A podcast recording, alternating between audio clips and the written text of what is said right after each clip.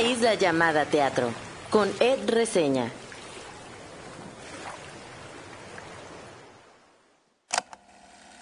Hay dos frases que escuché por primera vez en el teatro y las traigo pegadas. La primera es, nada importa, hace mucho que lo sé, así que no merece la pena hacer nada. Eso acabo de descubrirlo. Y la segunda es, amo el teatro porque no es mi vida. La primera es de nada, del libro y de la adaptación al teatro, y la segunda es de la divina ilusión. El teatro me deja esas frases que a veces me dan ganas de tuitear o escribir en una libreta, pero también me deja preguntas, como las que he tenido en las últimas semanas al ver obras como Costo de Vida, Jauría, Junio en el 93, Vilma o Fieras. Gracias por entrar en esta isla. Yo soy Ed Quesada o Ed Reseña. En mi isla hay helado de chocolate, días lluviosos y, por supuesto, teatro, mucho teatro. Hoy hablaré de una de esas obras que te dejan con preguntas. Y no solo eso, sino que cuando terminan te dejan con un aplauso incómodo. La función termina, pero algo empieza en cada espectador. Y eso me pasó con Fieras. Y por eso platiqué con Estefanía Norato, actriz, dramaturga, productora, quien forma parte de la Compañía Nacional de Teatro y del elenco de Fieras. Ella, además de ser actriz en esta obra, participó en el proceso de adaptación. También hablamos de otras de sus obras, hicimos un repaso por ahí en una dinámica, hablamos de su faceta como dramaturga y de otros textos que ya ha escrito.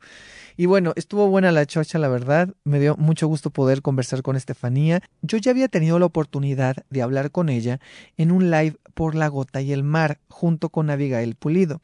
Entonces, ya la conocía más o menos, he seguido su trabajo y me dio mucho gusto que pudiéramos tener esta conversación aquí en el podcast, aquí en esta isla. Y bueno, después de la entrevista les platicaré un poquito de otro montaje de la Compañía Nacional de Teatro que se llama Aleteo.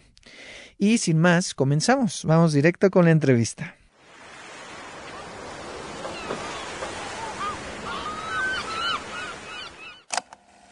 Una de las obras que recuerdo con mucho cariño es Las chicas del Carrer Notariat 10. La historia entrañable de esas tres amigas y cómo olvidar que esa fue la primera vez que vi a Estefanía en un escenario. Me acuerdo también de verla en Fractales y en Cuidado con el Perro. Recuerdo reír, llorar y emocionarme con el viaje de Marisol que Estefanía junto con Abigail Pulido nos mostraban interpretando a varios personajes en La Gota y el Mar. ¿Cómo olvidar a la gran Liliana? La hija, hermana y madre, sin pelos en la lengua, que me sacó varias carcajadas en Bikini Redkem Impassion o Bikini Rip. Recientemente recuerdo a Estefanía en Fieras. Recuerdo a su Blanca, quien en esta versión se reconoce desde el silencio. Recuerdo estremecerme en varios momentos y salir con muchas preguntas de esa función. Y es por eso que hoy, y por muchas cosas más, que hoy nos acompaña Estefanía Norato. Eh, Por fin, ya me tocó. Oye, ya te tocaba. No sabía que habías visto las chicas del Carrier, nos daría 10. No sabía eso. Según yo, a ver, a ver si no estoy mal, no, yo sí recuerdo que yo te vi a ti, porque tú alternabas ese personaje, creo, sí, ¿no? Sí, alternaba, ajá. No, pero yo sí te vi a ti, lo recuerdo muy bien. ¿En, ¿En, el CCB? En el CCB, en el Julio Castillo. Ah, claro, fue una función que era este otras latitudes. Exactamente. Sí. Esa fue una muy linda función, fue mi primera vez en el Julio Castillo y también la recuerdo así cañón. O sea, como que el público estaba muy bien, como que fue eso, de esas funciones que dices, creo que todo salió bien, así. Sí, estaba muy bonita. Recuerdo cuando se acabó, fue así como de... Ah". Y recuerdo mucho que usaban, la escenografía eran como unas estructuras como rojas, ¿no? Ajá, sí, sí, sí. Sí, sí, sí recuerdo mucho las estructuras. Y recuerdo varios, ¿no? Que eran tres amigas, todas la brasileña, la mexicana y la italiana, ¿no? Sí, no, aparte tengo un recuerdo de que saliendo del Julio Castillo tenía ese día otra función, o sea, esa función fue como a las 5 y tenía otra función a las 8. Salí corriendo y casi que con medio vestuario en la mano y hubo unas señoras que estaba yo esperando mi Uber y me pararon así de, oye, este, felicidades, qué bueno que viajaste desde Brasil para acá. Y yo, no, señora, solo estaba imitando el acento. Me dijeron, no, pensamos que si eras de allá, no sé qué. Es que sí recuerdo el acento. Fíjate, eso no lo puse en la intro, pero sí me acuerdo mucho de, de, tu acento y sí recuerdo que sí daba ese feeling. Yo también me hubiera, me hubiera confundido, yo creo. Pero sí recuerdo mucho esa obra. Ay, no, seguro algún brasileño de verdad De que verdad, estuviera, estuviera ahí sí dijera, por "Ahí favor, está". no. Sí, como cuando uno va a otro país y los y, y hacen como los mexicanos Claro. y dices, ay, ni al caso, ¿no? Sí, o sea, sí, como sí. que no le sale realmente. Yo siempre me sentí un poco así. güey. ¿Te sentías como así como de va a venir alguien de Brasil y me va a decir, Sí, alguien que habla portugués y me va a decir así de Sí lo pensaba. El tuyo está mal. sí lo pensaba. Pero sí, dije, porque bueno. por- esa obra es difícil porque todo el tiempo la tienes tienes que estar en ese acento, en ese personaje. Sí, sí, sí. Pero sí pensaba, no, o sea, un brasileño que está en el público va a decir, ¿esta impostora qué? Por favor. Suele pasar mucho con la gente que luego le toca hacer personajes de con acento, o sea, de otro país y que tienen que imitar ese acento, ¿no? Sí. es... ¿Has hecho acentos en otra? creo que no, creo que esa es la única. Creo que esa es la única, sí. Voy a empezar con una pregunta que les hago a todas nuestras invitadas e invitados, que es, si hubiera una isla que se llamara Estefanía Norato, si vieras tu vida como una isla, ¿qué cosas habría en esa isla? O sea, ¿qué se podría oler, qué se podría ver, qué se podría tocar? Pero no tengo límite, porque ya No- es que hay un juego de que solo te llevas no, tres cosas. no, este así. no, no, no, está todo lo que quieras, o sea, sí, no, no tienes límite. Bueno, el único límite es que estás sola. Ok. Ok. Pero puede haber cualquier cosa, no otras personas, pero puede haber cosas que te recuerden a esas personas. Mm, o sea, creo que si estoy sola, tendría que haber libros, porque si no me vuelvo loca. O sea, tendría que haber muchos libros de literatura, sobre todo de narrativa, fíjate, más que de teatro. Este, tendría que haber cocos, amo el coco. Tendría que ser de esas islas que tienen eh, costa o bueno, playa más bien, este alrededor porque amo la playa, porque veracruzana. Este Si es así como onírico, también pues podría haber un buffet de mariscos interminable. Es súper onírico, o sea, tú, tú date, date, date. Eh, ¿Qué más? Creo que olería, mi olor favorito es como a mante- mantequilla derretida, la verdad. como a pan recién horneado. Oh, qué rico. Y tendría que haber, tendría que haber perritos. Tendría que estar Maple, que es, eh, pues no es mi perro, pero es el perro de mi mejor amiga y soy como su padre adoptivo. Ok. Ah, qué padre. Creo que eso. Ok, muy bien. Y ahora, estás sola, pero imagina que por un día puedes invitar a una persona, a alguien, a que, a que llegue ahí a la isla. Puede ser una persona viva, muerta, alguien famoso, un personaje histórico, alguien, un familiar, una amiga, la persona que tú elijas. ¿A quién elegirías para que estuviera contigo ese día y que paseara por tu isla? Yo creo que a mi mamá. O sea, sí, creo que creo que sí me gustaría pasar un día con ella en mi isla, porque de algún modo que, que sea tu isla y que esté llena de tus gustos es como que la gente que está ahí te conoce más a fondo, ¿no? Y creo que siempre está chido conocer más a fondo a mi mamá. Claro. Ah, qué bonito. Ahora te voy a hacer una dinámica donde te voy a dar unas palabras. Entonces yo te digo una palabra y ya tú me respondes con lo primero que se te ocurra de esa palabra. Ok. Son palabras que tienen que ver, algunas con fieras, otras con el teatro en general eh, y otras con otras de tus obras. ¿Va?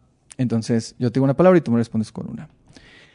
Dramaturgia, Lenguaje, actuar, vivir, grieta, realidad, silencio, oportunidad, producir, crear. domar, Ay, no sé qué decir en esa. Domesticar, matrimonio, ilusión, escribir, acomodar, mujeres, compañía, violencia, vida, machismo, sigue, amistad, perdura, comedia, tragedia, tragedia, transformación, cuestionar, desobedecer, bikini, rojo. William Shakespeare, ¿Solo puede ser una palabra? o las que se te ocurran, ya te doy ya.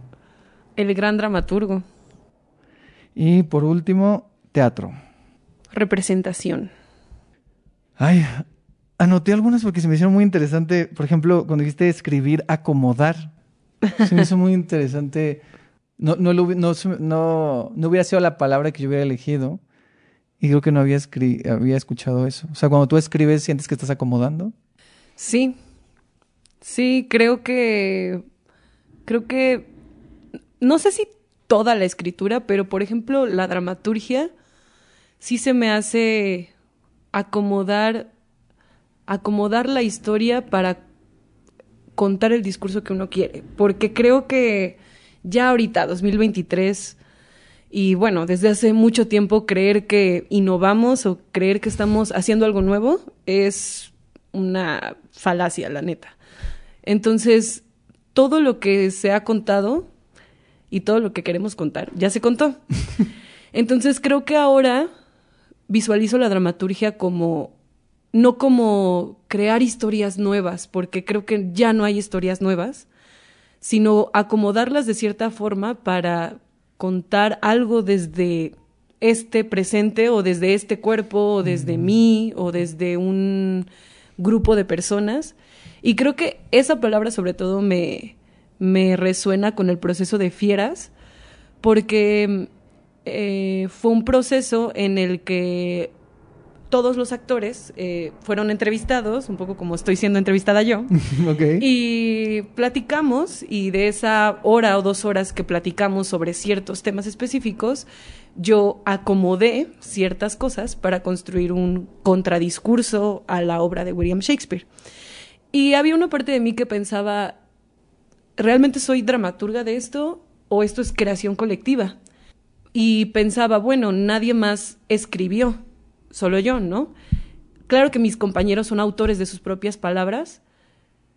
Creo que de lo que yo soy autora es del acomodo, ¿no? O sea, del el orden en el que están presentadas ciertas cosas para ir poco a poco construyendo hacia un discurso.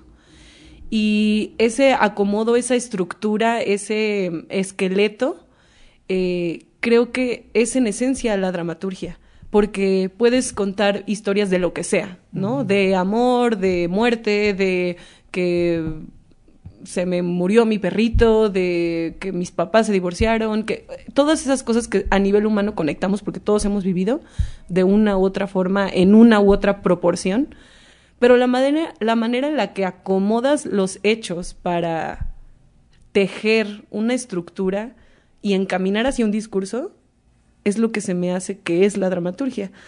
Entonces, creo que sí es acomodar. O sea, puedes tener una maravillosa idea, pero si no está estructurada de una forma que comunique algo, pues no va a pasar. Entonces, creo que hay algo en el acomodo que me hace mucho sentido. Y qué bien que ya entraste. Es que me quedé pensando, me quedé pensando en todo lo que decías, porque claro, ya entraste a Fieras. Y justo vamos a hablar de Fieras, que es esta obra de la Compañía Nacional de Teatro. Tú formas parte del elenco de la Compañía Nacional de Teatro y de esta producción que es Fieras, que se presenta de jueves a domingo en, el, en la sala Héctor Mendoza y que es una adaptación de La Fierecilla Domada de eh, William Shakespeare. Ya empezaste a contar un poquito de que, bueno, yo no sabía que habían entrevistado a todos, me lo imaginé, pero cuéntanos un poco para la gente qué es Fieras, qué es la Fierecilla Domada y qué hicieron ustedes con eso. Bueno, La Fierecilla Domada de William Shakespeare es una comedia que fue escrita hace 400 años y que en esencia trata de, eh, de una mujer que es, eh, que es rebelde, que es este, contestataria con su entorno, que no quiere casarse, que es eh, fiera, indomable, y que eh, es hermana de Blanca. Ella es la fiera, es Catalina y tiene una hermana que se llama Blanca y Blanca tiene muchos pretendientes y ya la quieren casar. Entonces su padre establece la regla de que no se va a casar hasta que se case la mayor. Por esta noción de que, bueno, ya eres la mayor, ¿cómo se me va a quedar la mayor en la casa? Todas estas cosas que venimos cargando de generaciones atrás. Y eh, resulta que hay un eh, hombre que se llama Petruchio, que es motivado por el dinero de esta familia a casarse con la hermana mayor para dejarle el campo abierto a los otros pretendientes. Y la obra trata básicamente de la doma de la fiera, es decir, la la ruptura del espíritu de Catalina y cómo se vuelve de una mujer rebelde a una mujer dócil, que ese es lo que se espera de una mujer. Digo, paralelamente en la comedia hay toda una subtrama con los pretendientes de Blanca que es muy cómica de cómo ellos se, se disfrazan de que son sus maestros y entran a darle clases y este toda una comedia de enredos alrededor de, de, de los pretendientes de Blanca y todo y todo el engaño que hay detrás, ¿no? Eh, Shail Espadas es una directora de Yucatán eh, que fue convocada por Aurora Cano porque tenía este proyecto de transformar la fierecilla domada de una comedia a una tragedia. Entonces, Aurora, siendo eh, lo disruptiva que es, que yo la admiro, dijo, claro, vamos a celebrar el aniversario del, de los 400 años del primer folio, que el primer folio es el, el primer compendio de las obras de William Shakespeare, Ah, este, que se hizo en la historia, eh, donde se reunían varias obras, y dijo, podría celebrar con Sueño de una noche de verano y que todo el mundo se divierta, o podría celebrar con Hamlet, que es como el, el gran Sí. eh, logro de Shakespeare, que digo, es brillante en muchas otras obras, y ella decidió celebrarlo con La fierecilla. con la fierecilla domada, ¿no? Y ni- no con la fierecilla domada, con fieras. Entonces es un poco como... O sea, ella ya tenía la, o sea, la encomienda de decir, esto lo vamos a hacer tragedia. O sea, esa, esa fue la encomienda que le dio a, a Shail. No, Shail ya la tenía. O sea, Ah, Shail leyó esa obra y dijo, esto es horrendo. O sea, en, en un sentido que es muy violento. O sea, es, es violencia de género tal cual. Sí, sí. ¿no? Con todos lo, con, con todo lo que ahora ya sabemos nombrar del gaslighting y este interrumpir a las mujeres cuando hablan, este ningunearlas, minimizarlas, o sea, toda la violencia psicológica. Y ella traía, eh, pues, eso, o sea, como pudo ver detrás de la, de la comedia de Shakespeare todo esto que sucede y que aparte creo que no es gratuito que, que lo haya elegido siendo nosotras mexicanas, con el contexto que está sucediendo, con que matan 10 mujeres al día, con eh, las marchas feministas, con todo, o sea, creo que es un contexto muy, muy pesado el que estamos viviendo. Entonces, eh, ella decía que en realidad ahora parecía un poco inmontable como comedia. O sea, es políticamente incorrecto hasta la médula. Muy incorrecta. Demasiado. Sí. Entonces, ¿qué pasa si se le da la vuelta al género, no? Eh, y bueno, eh, eh, Shail llegó con una síntesis de, de, de Shakespeare, pero era muy desolador. O sea, era muy. Creo que lo sigue siendo un poco la obra. eh, pero sí había una cosa como de tratar de, de dar un respiro a nosotros y al público, porque dijimos, es que esto. O sea, esto puede ser muy denso.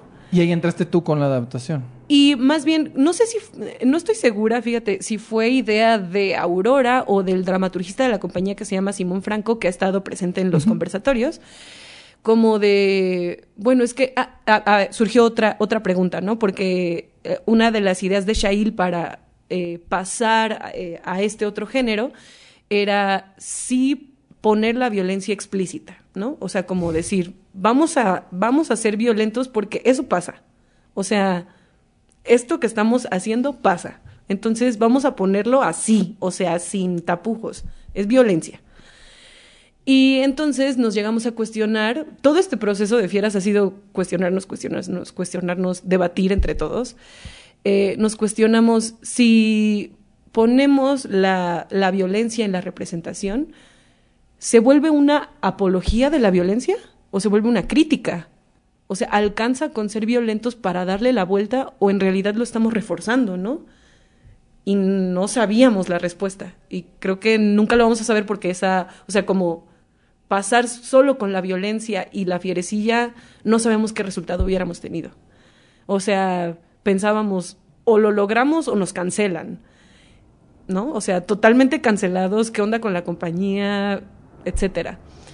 Y también estamos en una época, y eso eh, lo comentaba Aurora Cano, de, de corrección política a un nivel de censura incluso, ¿no? Porque pareciera ahora que solo podemos mostrar lo luminoso de la existencia humana, cuando el teatro siempre se ha tratado de mostrar la luz y la oscuridad, porque eso somos.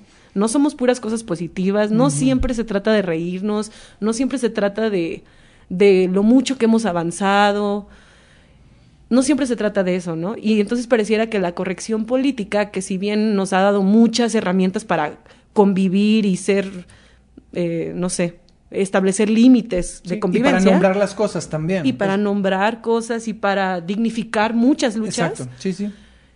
En el teatro, pues sí puede pasar a ese punto de censura, ¿no? Como ya no podemos hablar de esto, este texto ya no se puede montar, la firecilla domada ya no se puede montar, ¿no? Y esa era otra cosa que nos cuestionábamos. Es tan políticamente incorrecto que ¿qué onda? ¿La montamos o la cancelamos? O sea, ¿cancelamos a los clásicos porque son machistas o le damos la vuelta con otro paradigma de género? O los cuestionan también, ¿qué es lo que pasa aquí? O sea, desde que empezó, a mí me sorprendió mucho. O sea, esto no es spoiler, pero desde que empieza la obra, ya te plantea cuál es el tratamiento. Y comienza con unos audios de todos ustedes como, como actrices y actores contando sus cuestionamientos, ¿no? Lo que pensaron y a partir de ahí se establece de qué va, o sea, es, te vamos a contar esta historia, pero con este pequeño giro, con este pequeño twist que a mí se me hace muy interesante porque, como dices, no es solo dejarla así desoladora, sino decir, vamos a meter un, una grieta, abrir una grieta, ¿no? que, que, le dicen, y eso se me hizo muy, muy interesante. ¿Cómo llegaron a esto? Te digo que no, no estoy muy segura si vino de Aurora o de Simón, eh, pero un día me convocaron eh, y me dijeron, oye, bueno, vamos a montar esta obra. O sea, sí, es un riesgo. O sea, Aurora sí en, algún momento nos dijo, no sé si esto va a salir bien. O sea, no sé. Nos vamos a arriesgar y que pase lo que pase. O sea, es que es eso, es el y a mí ese riesgo que ella trae, porque ella es una, es una mujer muy arriesgado, o sea, siento que no le da miedo, a mí me dio miedo mucho tiempo, o sea, como de, ok, pues a ver qué sale, a ver si no nos, o sea, no, yo no sé si nos van a linchar, nos van a, o qué va a pasar, así no sé. Y, y nos dijo, ok, hagámoslo, pero creo que em, nos mandaron el texto, solo la, la, síntesis de Shakespeare, como eliminando las subtramas de, de los pretendientes de Blanca, y pues nos causó una impresión muy fuerte. O sea, yo ya lo había leído porque de hecho es mi segunda adaptación de La Fierecilla Domada. Yo no sé por qué este texto me persigue. Este, pero ya había, había trabajado, no, no, nada que ver con esta cosa testimonial que se hizo con la compañía. Y yo siempre, o sea, como que todo es tolerable hasta el monólogo final, que tampoco es spoiler, pero mm, sí, nos incomodaba mucho como actores, ¿no? Y como mujeres. Entonces, creo que todo eso que sucedió en la primera reunión, en la primera lectura, dijo Aurora, esto es muy interesante. O sea, esto que está pasando, esto que ustedes se están preguntando, que se cuestionan de, ¿somos cómplices de la violencia si ponemos violencia? ¿O si la criticamos? ¿O no? ¿O qué? O este, a mí qué me ha pasado, a mí cómo me ha interpelado como persona, como a mí cómo me interpela como actor. Me dijo, todo esto es muy interesante. Entonces me convocaron y me dijeron, creemos que que puede haber un buen contrapeso en el conflicto ético del actor de representar esto. O sea, es tan incorrecto para eh, hoy México 2023 que sí representa un conflicto. Que ahí también viene otro cuestionamiento que en las facultades de teatro y de actuación siempre nos enseñan y esa frase se te clava como, eh, no sé, se te adhiere al, al cerebro no juzgar al personaje. Entonces uno no puede juzgar al personaje, pero uno como persona le pone su cuerpo a un discurso.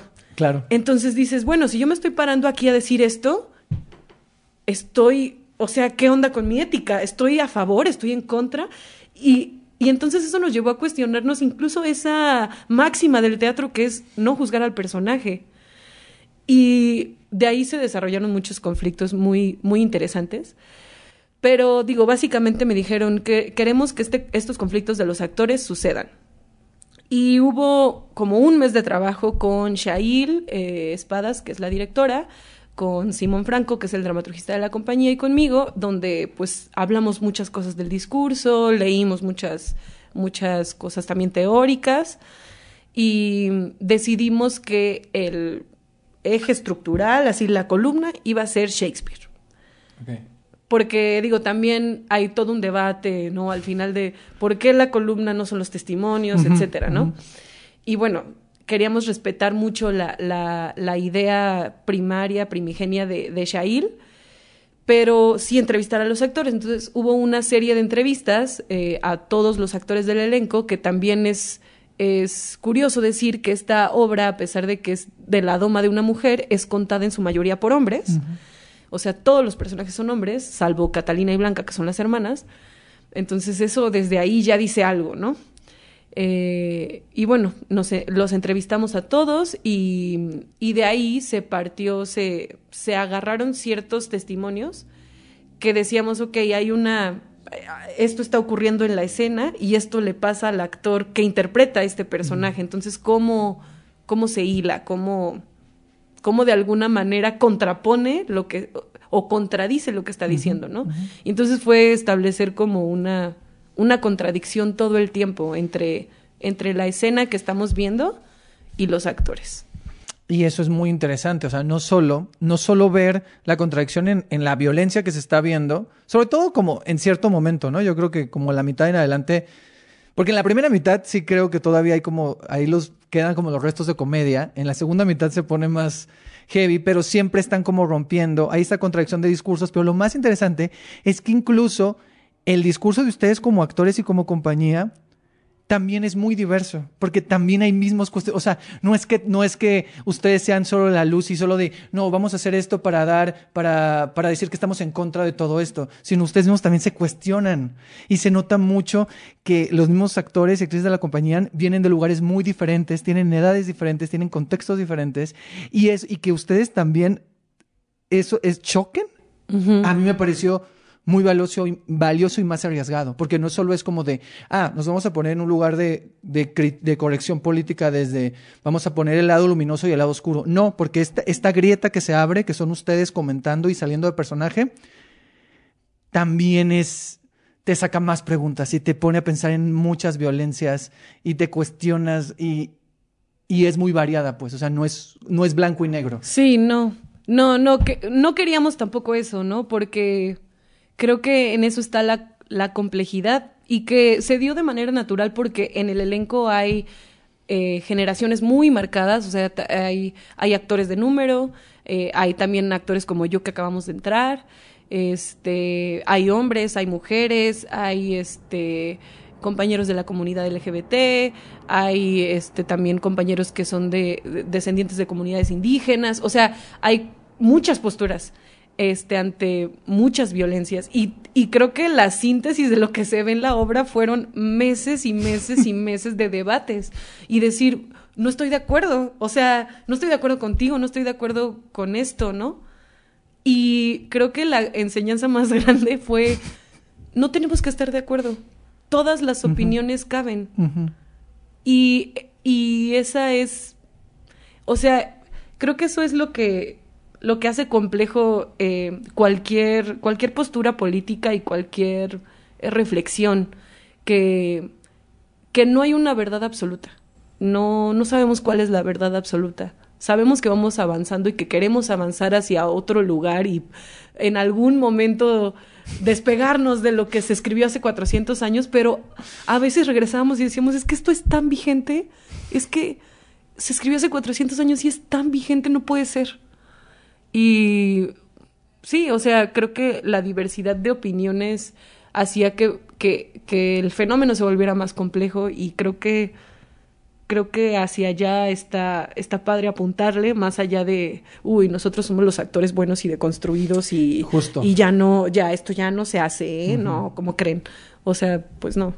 No, y, y, justo eso, o sea, creo que estas grietas que se abren, que son estos momentos, vienen desde un lugar como muy honesto y cuestionándose a sí mismo, ¿no? O sea, viene de un lugar donde no nomás es como te voy a enseñar esto y ya como mira, como lo que dices, ¿no? Qué construido estoy, qué construido estoy, sino es el, es cuestionar. Tengo una duda de esos momentos, por ejemplo, o sea, eh, en las entrevistas que tú hiciste, o sea, esta parte testimonial, hay un acomodo. Entonces, claro, hay un texto. ¿Hay un texto? O sea, en, en estas partes testimoniales, o cada actor o cada actriz es libre de cambiar en el momento, o está marcado. Sí hay un texto base. Este, bueno, para también contextualizar a la gente que no haya visto Fieras, eh, el término de grietas de la realidad eh, un poco fue para eh, establecer rupturas de los actores hablando directamente a público sin personaje, ¿no? Y creo que viene de que la base de la obra es William Shakespeare, pero es una ficción agrietada. Entonces, digamos que la mayor parte de la obra es ficción pero estas, estas grietas de las que habla Ed son los actores rompiendo la ficción. Gracias por explicarlo. Sí, porque, porque siento que estábamos ya hablando muy familiarizados. sí, claro, claro. Y la gente que no la ha visto es como de no sé a qué, a qué, a qué me estaba refiriendo, ¿no? Sí. Sí, pero sí, de, de esas entrevistas se hizo como un acomodo, una estructura. Y sí se entregó un texto, bueno, tengo mil borradores de ese texto, porque también pienso, eh, los entrevisté a todos los, a todos los actores eh, un mes antes. No, dos meses antes de estrenar. No me acuerdo bien. Sí, creo que dos meses antes de estrenar. Después ensayaron un mes y yo ese mes eh, trabajé en la dramaturgia. Después entregué un primer borrador del texto y había gente que ya no pensaba lo mismo. Y entonces eso es muy interesante porque en un mes ya no somos las mismas personas. O sea, lo que te dije hace un mes, perdóname, ya no lo creo. Y entonces ahí dije, claro, el testimonio es vivo en tanto es presente. Entonces, eh, sí hubo muchos borradores del texto. Esencialmente la estructura inicial y final es la misma, eh, pero sí se cambió un poco. Em, se cambió, un, se cambió un poco durante el proceso y ya cuando llegamos a una semana antes, porque creo que una semana antes entregué el último, la última versión del texto, ya dije, ok, el testimonio va a funcionar en tanto es vivo. Entonces, para quitarnos rollos de traspunte y que la luz y no sé qué, tu primera frase y tu última frase tienen que ser las mismas siempre. Ok. Las mismas, porque hay pie de luz, porque los compañeros están cachando el pie, porque la historia sigue pero en medio eres libre, en tanto no te salgas de una unidad temática, porque ahí volvemos al acomodo. O sea, no, no es que todo el mundo pueda hablar de cualquier cosa, así de, ay, hoy me caí y eso es violencia, ¿no? Sino tú que eres actor que representa a este personaje, tu unidad temática por representar a este personaje es este tipo de violencia. Entonces tú me tienes que hablar desde esto. Y entonces se teje casi siempre la estructura hacia el final. Bueno, sí, se teje la estructura siempre hacia el final, siempre y cuando no nos salgamos de esa unidad temática, ¿no? Y este, y bueno, dando pies de inicio y final, porque si no traspunte se vuelve loco. Claro, claro. Entonces, eh, sí cambian un poco, eh, pero hay un texto base eh, que traspunte tiene, que dirección tiene, pero sí pueden improvisar a veces. De hecho, ayer fue una función particular porque la mamá de uno de los compañeros fue a ver la obra y entonces toda su intervención fue dedicada a su mamá. Okay. Y pues fue muy fuerte. Me imagino. Sí. Es que es una obra muy fuerte. Yo recuerdo cuando terminó, es que no sabes si aplaudir o no. Y ustedes salen y, y a mí se me hizo muy rara porque, o sea, termina, aplaudes, ¿no? Pero aparte a mí me tocó con el conversatorio. Entonces digo, en mi mente pienso de, o sea, los veo a ustedes como así, digo, ¿cómo nos vamos a poner a, preguntarles cosas? Y es interesante, o sea, creo que yo estuve y salieron cosas muy interesantes, ¿no? Porque justo en el mismo público había opiniones muy diferentes y se notaba mucho la, también eh, el rollo generacional, ¿no? O sea, los contextos cambiaban mucho, ¿no? Alguien, un, señor estaba hablando acerca de su hija, ¿no? La experiencia de cómo estaba educando eh, a su hija y ponía el ejemplo de cuando vio una película y, y cómo le gustaba mucho antes, pero cuando se la puso a su hija dijo, oye, esta peli ya no queda para mi hija. Otra señora habló de otro, desde otro lugar, pero te das cuenta también en el lenguaje y cómo hay ciertas palabras y la forma en la que se pregunta que, dices, ah, qué interesante, o sea, lo que piensa esta persona. O sea, con tantito que habla, ya como que dices, ah, ok, mm, interesante. Y luego hay otra opinión y muy diferente, ¿no? Ah, o sea, se me hizo muy, no sé, A mí me dejó con muchas preguntas, me sigo preguntando muchas cosas. y yo tenía, o sea, esa curiosidad de, de, de, de, cómo estaba planeada esta parte testimonial, ¿no? De si estaba escrito o no, porque a mí siempre me, me gusta preguntar esas cosas y me fijo. Y te agradezco que hayas explicado muy bien todo este proceso, cómo fue. Tú interpretas a Blanca, que es la hermana de Catalina, que es a la que, que, que tiene muchos pretendientes, ¿no? Y que todo el mundo quiere con, con ella. Pero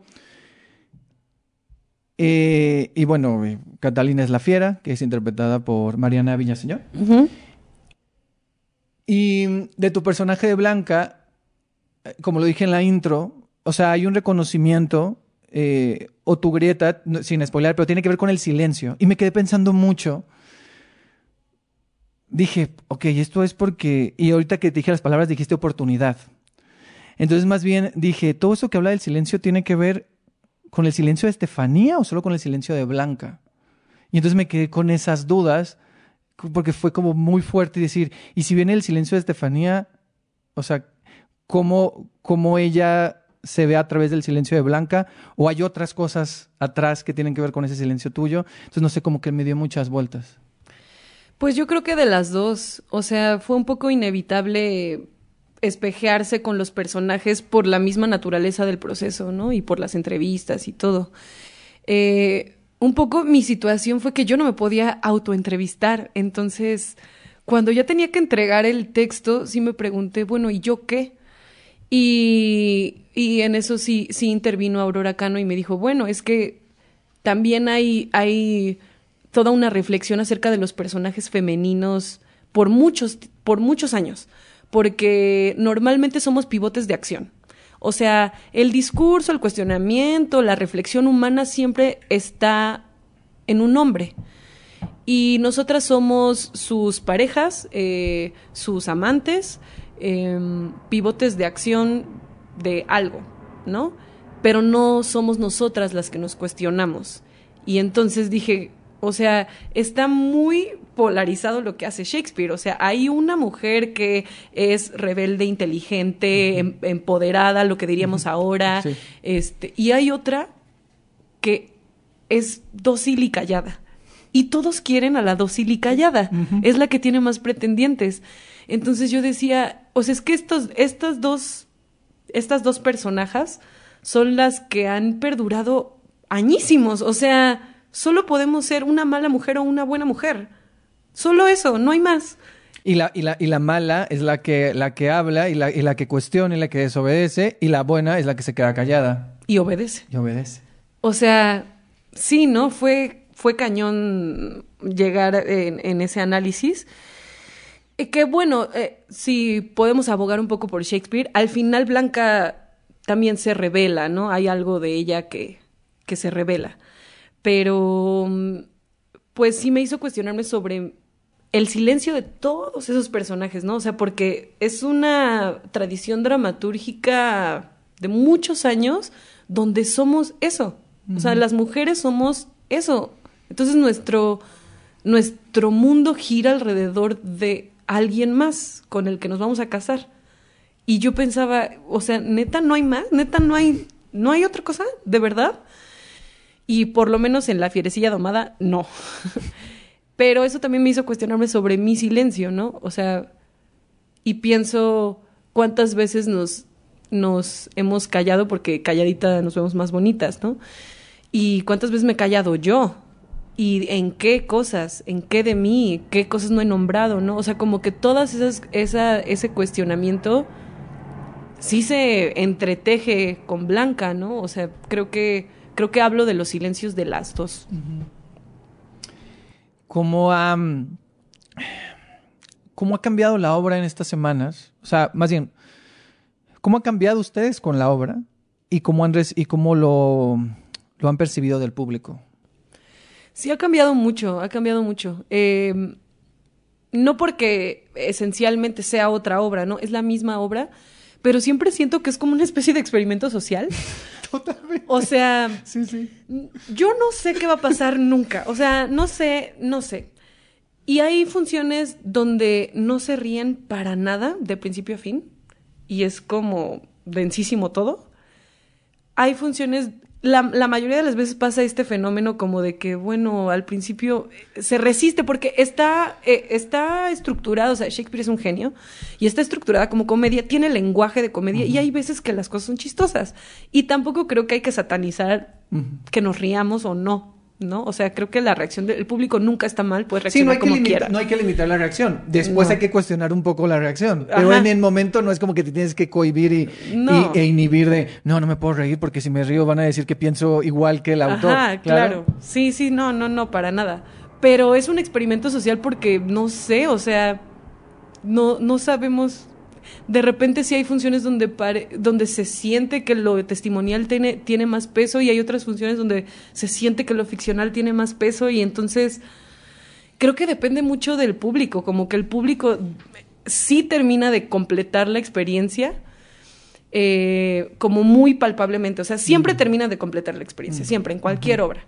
Pero en esta siento que se siente de una manera mucho más palpable. O sea, es, es mucho más evidente que la terminan de completar y que la obra que ve un grupo de gente no es la obra que va a ver otro grupo de gente mañana, ¿no? Eh, eso como por el, el, fenómeno del convivio de público-actores y también de nuestra parte, como les comentaba, ¿no? Eh, cambiamos de opinión. Entonces lo que pensamos hace un mes ya no lo pensamos ahora o sí se modifica y entonces eh, sí, sí, ha cambiado un poco eh, pues la manera en la que intervenimos eh, los, los testimonios. Siento que, siento que ha evolucionado a sentirse cada vez más como como una interrupción verdadera, como mm. que tal vez al principio pues teníamos que agarrarnos como de una estructura y, y hacerlo y cada vez se siente más como, como de verdad surge de una necesidad de ya, necesito decir esto, ¿no? Yo lo sentí así, o sea, sobre todo al final, sin spoiler, pero las últimas intervenciones de, de, Mariana, que, hace Catalina, son, o sea, son que vienen de un lugar que dices, esto sí parecería que, porque luego pasa eso mucho en, en, ciertas obras o en el teatro, que cuando haces interrupciones, no solo en, en, otras obras también, dices, ah, claro, o sea, se ve que está muy puesto. Y aquí hay una estructura, pero por lo menos la función que yo fui, sobre todo las últimas intervenciones, sí se veían casi de que, no, o sea, paren todo esto, ¿por qué estamos haciendo esto? O sea, ¿por qué estoy diciendo esto? O sea, porque me está afectando, ¿no? Y hay una parte, o sea, no, no voy a decir, ah, es que como digo, no quiero no spoilear, no pero tiene que ver con esta idea de que, eh, pues una, o sea, tu cerebro sabe que es ficción, pero tu cuerpo no. Y tu cuerpo, todo lo que es, o sea, la violencia que recibe, por ejemplo, Mariana como actriz, o sea, eso. Y la, la violencia, por ejemplo, que hace, que, que, ejerce Alan como actor interpretando a Pretur es fuerte. Entonces, ¿cómo, sabes? O sea, pensando en eso, en sus cuerpos, es cómo es ese estado del cuerpo. Y cuestionar eso, o sea, que eso esté ahí, que se nombre, me parece de las cosas más muy valiosas también de, de esto, ¿no? O sea, hablar de eso, de cómo están nuestros cuerpos, de cómo están sus cuerpos. Sí, y yo también pienso que que ha evolucionado también la noción del actor, ¿no? O sea, creo que, o por lo menos en mí, no, no puedo hablar, no puedo hablar por, por todos, pero por lo menos en mí creo que inicié en esta carrera como pensando que, que me suscribía a la visión de un director y un dramaturgo y que ellos tenían claro su discurso y que más bien yo tenía, mi discurso era... Eh, construir mi personaje y ser como una parte de un gran engranaje, ¿no? Y ahora pienso que hay una responsabilidad, ¿no? Ah, siento que antes no me lo cuestionaba y creo que ahora sí eh, hay una responsabilidad en yo me paro ahí, o sea, la que doy la cara soy yo, la que pone el cuerpo soy yo y yo me paro ahí a decir estas palabras. ¿Y eso qué implica? Es una, es una responsabilidad también, ¿no? Y creo que, creo que ese es un debate como un poco más, más este, eh, subterráneo, digamos, que sucede también en la obra, como la noción de, de obediencia también como actor, ¿no? Justo, justo yo, yo eso, eso, eso lo vi, o sea, vi es porque no es solo hablar, obviamente la obra sí habla de, de la violencia de género, de la violencia, pero también yo sentí la violencia en el teatro, la violencia en el oficio de, del actor y de la actriz, ¿no? Entonces, creo que también, justo como que en estas grietas que, saben ustedes que rompen, también hay otras, como dices, otras capitas y otras grietas y como muchos subtemas. O sea, porque si te pones a pensar en cada uno, en lo, en lo que dice, o sea, como que dices, ah, ok. O sea, porque yo me ponía, yo soy muy curioso, entonces me ponía a cuestionar y a algunos actores los ubico, a otros no. Pero entonces cuando comienzas a, los cuestionamientos dicen, ah, entonces a lo mejor es por aquí o es por allá. Y te va sacando otras cosas, pues. O sea,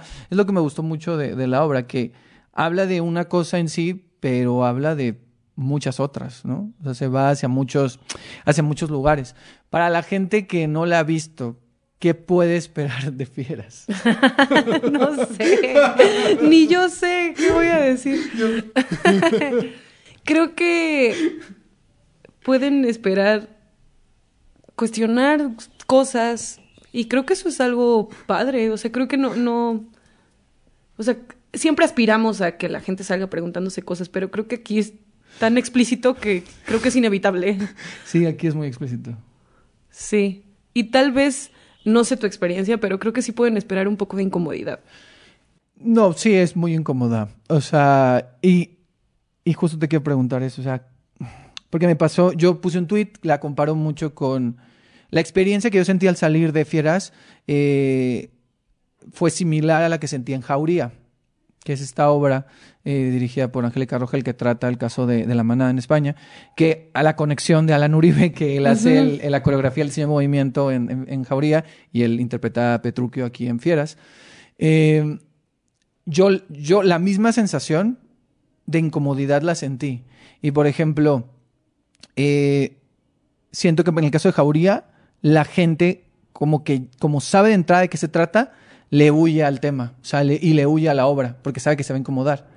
Aquí en Fieras, siento que como que saben, no saben. Al lado mío había una espectadora, yo no la conocía, pero desde que cuando ella se sentó, ella se dio cuenta de que iba a ver la fierecilla domada. Dijo, ay, es la domada. De hecho, ella habló y dijo, es que, o sea, yo la escuché porque al lado llegó, iba con una amiga y le dijo a la amiga, ay, es la fierecilla domada. Ay, no me gusta. Bueno, yo estoy aquí ya. y entonces, no, no sé si lo dijo así, pero fue así como de, "Ah". Y Sí. cuando empezó, que empieza con estos audios de ustedes cuestionándose, se rió y yo también me reí y como que los dos, o sea, como que fue una sonrisa cómplice y como que, ¿sabes? Entonces fue muy interesante eso.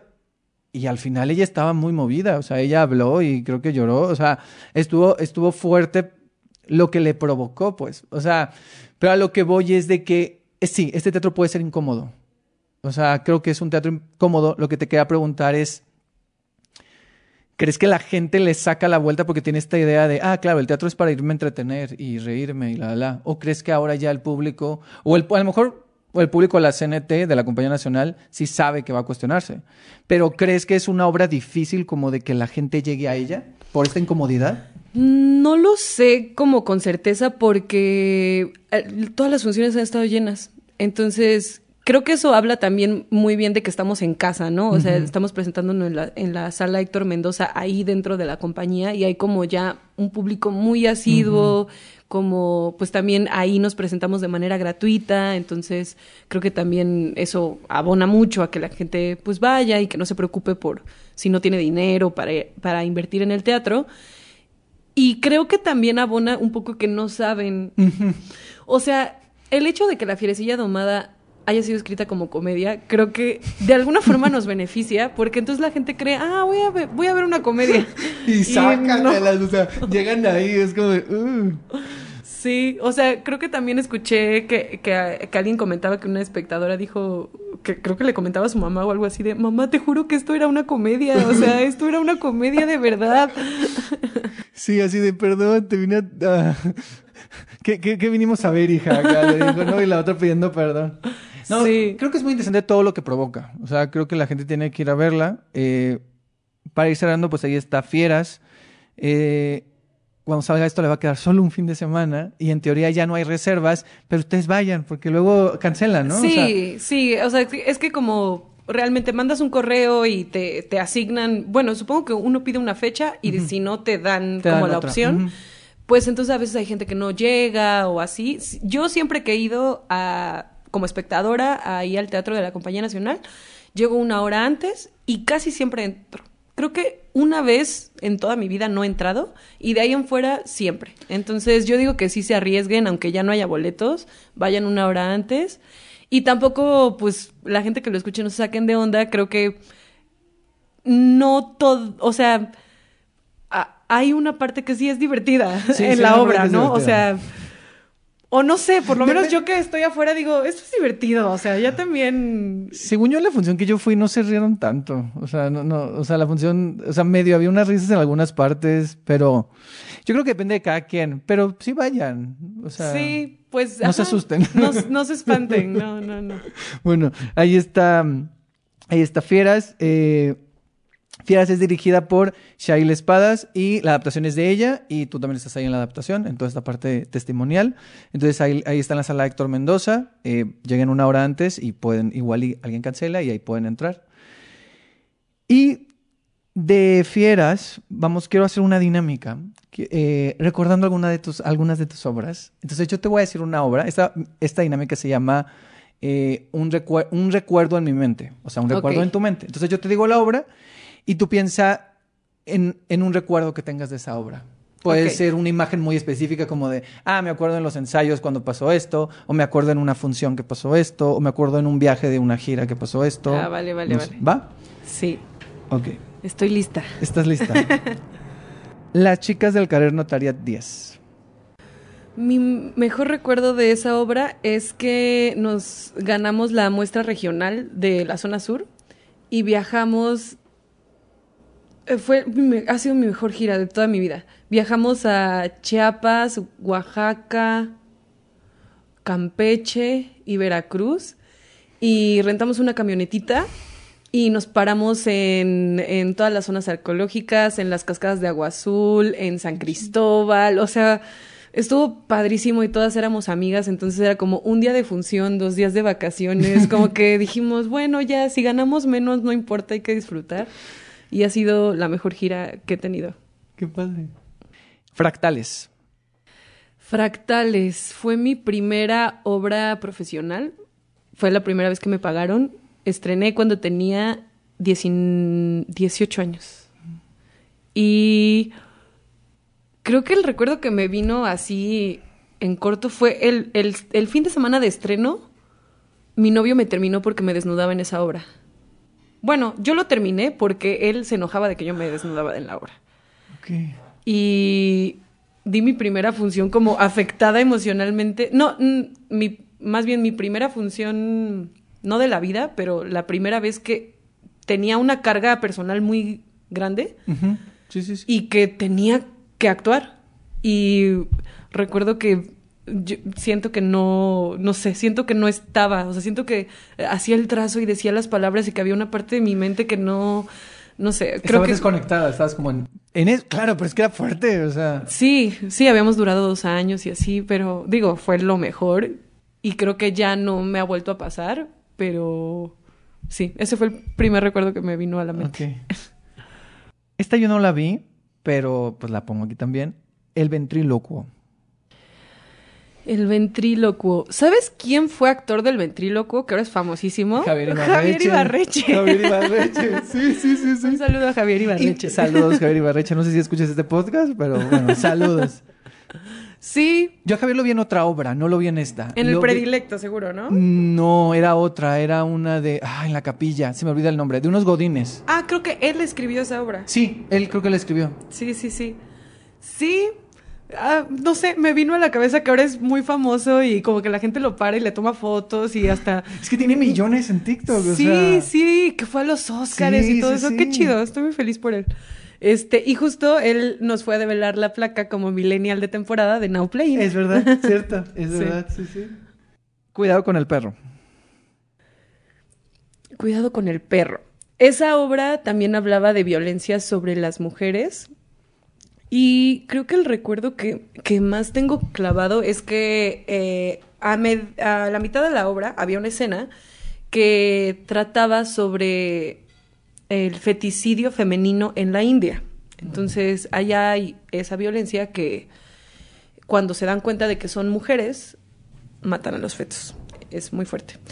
Pero esa obra la escribió una española en 2005 y esa, eh, eran, eran varias, varias historias de varias latitudes. Esa decidió escribirla desde como la perspectiva del bebé.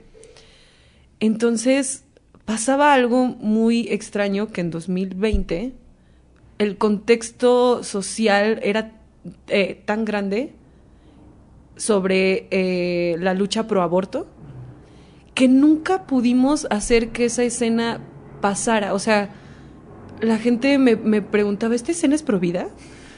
Y un poco eso creo que eh, repercute en Fieras, por ejemplo, de cómo el contexto social es tan grande que uno no puede extirparle el contexto social a la gente. O sea, por más que uno quiera contar una historia que se trate de otra cosa, estás viviendo en el país que estás viviendo, estás viviendo en el tiempo que estás viviendo, no puedes extirpar eso. Y me di cuenta con esa escena que a pesar de que era muy bella y que hablaba de una violencia súper pertinente, nunca pudimos hacer que se leyera de otra forma. Fue muy extraño. La gota y el mar. Ay, La gota y el mar. Le tengo mucho cariño a La gota y el mar. Fue mi ópera prima y estaba muy deprimida cuando la escribí. Estaba muy triste. Sí, Abigail y yo estábamos muy tristes. Eh, se la pasaba en mi depa cuando yo vivía en la Doctores y teníamos, estábamos tristes, no teníamos trabajo, habíamos tenido pérdidas cada quien y dijimos, bueno, hay que hablar de esto. Y creo que eso, lo que más me acuerdo son las reuniones con ella en mi depa de la doctores tomando café y hablando de nuestras depresiones. Creo que eso es de lo que más me acuerdo. Aunque después ya tuvo otra gran vida y nos trajo cosas muy luminosas, creo que eh, como el origen de todo me parece muy chido porque no, no, no creí eh, seguir el camino de la dramaturgia. O sea, lo, lo, iba a hacer nomás para esta obra así de... Voy a escribir La gota y el mar para nosotras y ya. Y de ahí devino también volverme dramaturga. ¿Has escrito otras cosas? Aparte de la adaptación ahorita de, Fieras. Sí, sí, sí, sí, pero todavía no las he llevado a escena. O sea, están ahí como en proceso de gestionar dinero para producir, pero sí. Sí, sí, sí. Bikini Red que me pasa. Bikini Rip. Bikini Rip. ¿Qué recuerdo más de Bikini Rip? Ay, siento que el camerino con Emanuel, o sea, el camerino con Emanuel Lapín y Abigail Pulido era la cosa más divertida de esta vida. Me imagino. Sí, sí, o sea, era como echar el chismecito y él como poco a poco convirtiéndose también en Sofía con su peluca. Pero él se iba convirtiendo desde antes, ¿eh? me encanta porque lo, voy a nombrar y él me dijo, este, en mi, en mi entrevista con Ed yo te nombré a ti y hablé muy bien y no sé qué, entonces ahora yo le voy a decir lo mismo. Este, que es un gran compañero de escena y me divertí muchísimo. O sea, creo que el camerino y todo lo que me pasaba atrás con él, porque él y yo entrábamos como 15 minutos después sí, ya a la, obra. y teníamos mucho como recorrido detrás de e, en piernas y así y como que no salíamos de personaje y nos nos él me decía mamá pero no sé qué y yo le contestaba y, y siempre lo regañaba y no sé qué y competíamos a ver quién era la más bonita no todo eso que hacíamos detrás era muy muy divertido fue una de las primeras temporadas que tuve en 2021 ya cuando ya teníamos eh, por lo menos el 50% de aforo disponible. Y siento que la gente, después de tanta tragedia y tantas pérdidas y tanta enfermedad y tanto encierro, solo queríamos reírnos y se me hizo, o sea, se me hizo padrísimo eso. O sea, de, ay, ya, vamos a reírnos. Sí, justo. O sea, yo con la verdad es que la vi fue así como de, eso es lo que necesitaba. O sea, necesito reírme de esto que es absurdo y que es una farsa, pero me la estoy pasando muy bien. Que yo también, yo luego cuando ya la analicé, porque justo pedí el texto porque hice una reseña de esa, de esa obra, este, siento que era una obra muy compleja y dije, wow, Ingrid está muy cañona. O sea, porque siento que a lo mejor en manos de otro director o otra directora no sé si hubiera funcionado tanto. O sea, creo que también lo que hizo Ingrid y, que también creo que era un equipo que ya conocía, funcionó también mucho, ¿no? Sí, ya como maniobra habíamos trabajado juntos muchas veces, entonces creo que sí, sí fue como el clic de estaban las personas que tenían que estar, ¿no? Sí. Ay, me encanta hablar de bikini. Pues yo podría pasarme aquí preguntando muchas cosas, porque a Manuel también le pregunté, pero es que es así como de. Y es, ¿sabes? Porque es una obra que como que también recuerdo cuando la vi, entonces como ciertos cuestionamientos, pero bueno, después cuando, mira, en el universo, después cuando venga Ingrid Cebada al podcast, ahí ya le preguntaré más cosas, sí. seguramente. Y por último, en esta dinámica, aunque sigue en temporada, Fieras, un recuerdo algo así puntual de Fieras. Creo que lo tengo muy fresco. Este, la semana pasada, sí, la semana pasada fueron mis papás. Y como que la directora me dijo, oye, adviérteles, adviérteles. O sea, adviérteles de qué hablas y qué dices y no sé qué. Y yo, sí, sí les voy a advertir. Y hablé con ellos y les dije, oigan, bueno, la obra se trata de esto, voy a hablar de estas cosas, no sé qué. Y según yo, así todo tranqui, mis papás son muy, muy progres, según yo. Y cuando llegó el momento del momento, no, no podía hablar. O sea, sí, me costó, me costó trabajo. Yo creía que, sí, como que me preparé todo el terreno para, sí, sí. ok, van a ver esto y voy a compartir testimonios, no se saquen de onda.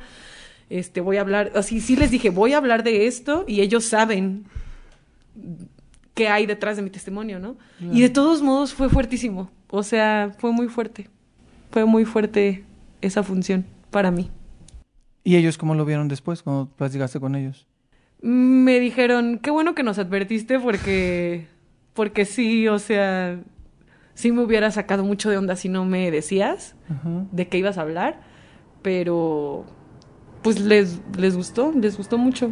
O sea, sí, sí, todo bien, saliendo sí, nos sí, fuimos a cenar y todo, pero como que el escenario es un lugar muy desnudo, es mucha exposición. Sí. Y, y, y te digo, aunque ya lo tenía como hablado con ellos y todo, fue, fue difícil para mí, o sea, no, no podía hablar. Sí, Y eso que lo habías hablado. Sí. Imagínate si no. sí, sí, sí. Terminando esta dinámica, vamos a pasar a otra, donde te voy a hacer algunas preguntas eh, acerca del teatro, acerca de, de, de tú como espectadora y tú como creadora. Vale. Primera obra de teatro que recuerdas haber visto. No estoy segura si fue la, la Rueca o es la Cueva. ¿La Cueva de Salamanca o la Rueca de Salamanca? No me acuerdo. Este, de Juan Ruiz de Alarcón. Y era, ay, perdón si alguien me escucha de ese elenco, pero era aburridísima, era muy aburrida, era muy, muy, muy aburrida, así verso, tal cual, o sea, no, no, larguísima, era... Y yo estaba ya en, en cursos para entrar a, a la facultad y sí, fue así como, ay. Y otra, eh, Orquídeas para un segundo funeral, de Martín Zapata, que las vi también en Veracruz con el elenco de allá, y eran este algunas, creo que todas las, las actrices eran estudiantes y, y el actor principal no. Y esa sí me gustó muchísimo. Entonces, no recuerdo cuál vi antes, pero esas son las, las dos primeras. que recuerdas. Obra de teatro que más veces has visto o que es tu favorita. ¿Qué más veces he visto? Creo que de las que más veces he visto son todas las de los Tristes Tigres, porque yo era parte de esa compañía. Entonces, como que recuerdo que siempre íbamos como a ver las obras y como había mu- muchas suplencias y así como que recuerdo que todas esas las vi muchos, Wences y Lala, Los que sobran, este, los Guggenheim, sí, todas esas las vi mucho. Eh, creo que mi favorita es. Recuerdo mucho Litoral. La vi en una muestra nacional de teatro. Y creo que con esa obra me enamoré de Washni Mawad y de su dramaturgia. Entonces, sí, la, la tengo muy presente. Creo que esa ha sido mi favorita. Yo vi Litoral. ¿Dónde la vi? Yo vi Litoral. Vi una versión en el Shakespeare. No sé si es la misma. No lo sé. Ya tiene muchos años. Sí, ajá, sí, sí tiene. Bueno, la que yo vi fue en el 2014. Mm, mm, sí pudo haber sido. Probablemente haya sido la misma. Sí. Sí, sí, sí. De, con Hugo, que la dirigía Hugo Revillaga. Sí, ajá. Sí, Sí, sí, sí, sí. seguramente era la. Y nunca pude ver incendios. Nunca alcancé. Nunca viste. Fíjate que yo alcancé así la última temporada que dieron en el Shakespeare porque yo iba llegando, yo llegué en el 2012. Y yo recuerdo que la vi 2012-2013 en el Foro Shakespeare, ese de, de- la de Hugo con Karina Gidi. Ay, qué cosa. qué Ay, yo no moría por verla, pero todavía no me venía a vivir acá. Yo llegué acá en 2016. Ok. Y, pero tenía temporadas, o sea, venía a trabajar este, acá. Y siempre que buscaba, ya no encontraba. Oh, oh. No encontraba boletos. Entonces nunca la vi, todo el mundo habla de ¿La que... leíste? Claro, Sí, sí, sí, no, el texto es brutal. Pero todo el mundo habla de que esa puesta en escena estaba así genial y yo nunca la pude ver. Ahorita está, digo, ahorita la, la, hay, hay otro montaje este, dirigido por José San Pedro que está en el Foro Lucerna, de- Ah, que estuvo el año pasado en el Círculo Teatral. Y entonces esta es la segunda temporada que tienen ellos. Es otro elenco, es otra cosa y sí es otra visión, pero creo que el texto, pues, es que el texto es el texto, o sea, creo que hay algo que sí hay y es muy, muy, muy interesante volver a verlo. Entonces yo la volví a ver en la temporada del Círculo Teatral el año pasado de esta nueva producción. Y digo, obviamente siempre va a haber comparaciones, pero es que dices, ese texto es así una Es que es poderosísimo. Sí, es muy, muy poderoso. Sí. ¿Cuándo llegó para ti la posibilidad de dedicarte a esto? O sea, de ser actriz y de hacer teatro. ¿La posibilidad de sí hacerlo o el deseo? El deseo, más bien. Sí, el deseo. Porque el deseo, no sé cuándo empezó, pero siento que ahora sí que desde chiquita, o sea, no sé por qué, no sé en qué momento, o sea, no, no tengo el recuerdo de, ah, vi esto y dije, quiero ser actriz, como que siempre lo supe. Ok. O sea, siempre quería. Y más bien recuerdo mucho que mis papás preocupados un poco porque es un trabajo inestable, porque es muy difícil, todo eso, como que intentaron este persuadirme así de, "Oye, ¿y ¿no quieres hacer otra cosa?" y yo, este, bueno, escritora. No, otra cosa. Este, bueno, mismo, cantante. Ajá. No, otra cosa. Bueno, diseñadora de modas. No, otra cosa. O sea, siempre era así algo de, De arte, ¿no? Algo artístico, claro. Sí. Y bueno, al final fue. Y cuando pude ¿Y la ver posibilidad? la posibilidad de dedicarme a eso, y que creo que ya también el chip de mis papás cambió, fue con fractales. O sea, cuando vieron fractales me dijeron, ok, esto va en serio. Y yo, sí. Y pues estrené y e- en, el, en ese elenco estaba Tete Espinosa, este, Ana Lucía Ramírez y Yedana López, que Yedana ya se fue a vivir a Alemania. Pero estaban ellas dos, que siento que ellas dos terminaron también de ser mis maestras de muchas cosas, Ana con la dramaturgia y Tete con la actuación. Y eh, pues ellas ya estaban en el círculo profesional y esa obra ya estaba pactada para festivales. Entonces, pues eh, estrené ahí a los 18 años y empecé a tener dinero de eso. O sea, como que mis papás me dijeron, ah, o sea, estás ganando dinero de esto. Y yo, sí. Entonces siento que ahí dije, ah, ok, sí se puede. Y claro, veía pues a, a Alejandro Ricaño, a Adrián. Vázquez, a Tete, a Ana, cómo sí vivían de eso. Y yo decía, ok, sí se puede. Si ellos pueden, sí se puede. Ay, qué bonito. Sí. Algo que aprendiste en la escuela que sientes que sí te sirvió. Porque a veces dice que en la escuela se aprenden, que se aprenden más afuera que en la escuela, pero algo que tú dices en la escuela yo aprendí esto. Creo que sí aprendí a... Es que siento que sí aprendí muchas cosas. Creo que mi experiencia en mi escuela no... No, no la recuerdo así como... Eso está en Jalapa. Estudié en Jalapa, en la Universidad Veracruzana. Creo que lo que, lo que me viene mucho a la mente es como la memoria emotiva. Eh, creo que tuve una gran maestra de, de, del sistema Stanislavski, Laura Moss, que sigue dando clases allá. Y ese primer semestre donde nos enseñan como justo a, a, a recordar desde, desde ti, pero también desde tu cuerpo, o sea, porque creo que ahora ya no, no casi no recuerdo cosas mías cuando estoy eh, actuando, salvo fieras, que pues es inevitable, ¿no? Pero mm, eh, sí, no, como que esa, es, todas esas clases como de memoria emotiva y memoria sensorial, o sea, se me hace que las sigo usando siempre. No importa qué poética, no importa si es comedia, no importa si es tragedia, no importa si es clown, no importa si es este teatro corporal, siempre, siempre lo uso, siempre. Entonces creo que eso, eso es. Hace poco, bueno, tiene poco que eh, entraste a la Compañía Nacional de Teatro, formas parte de la Compañía Nacional.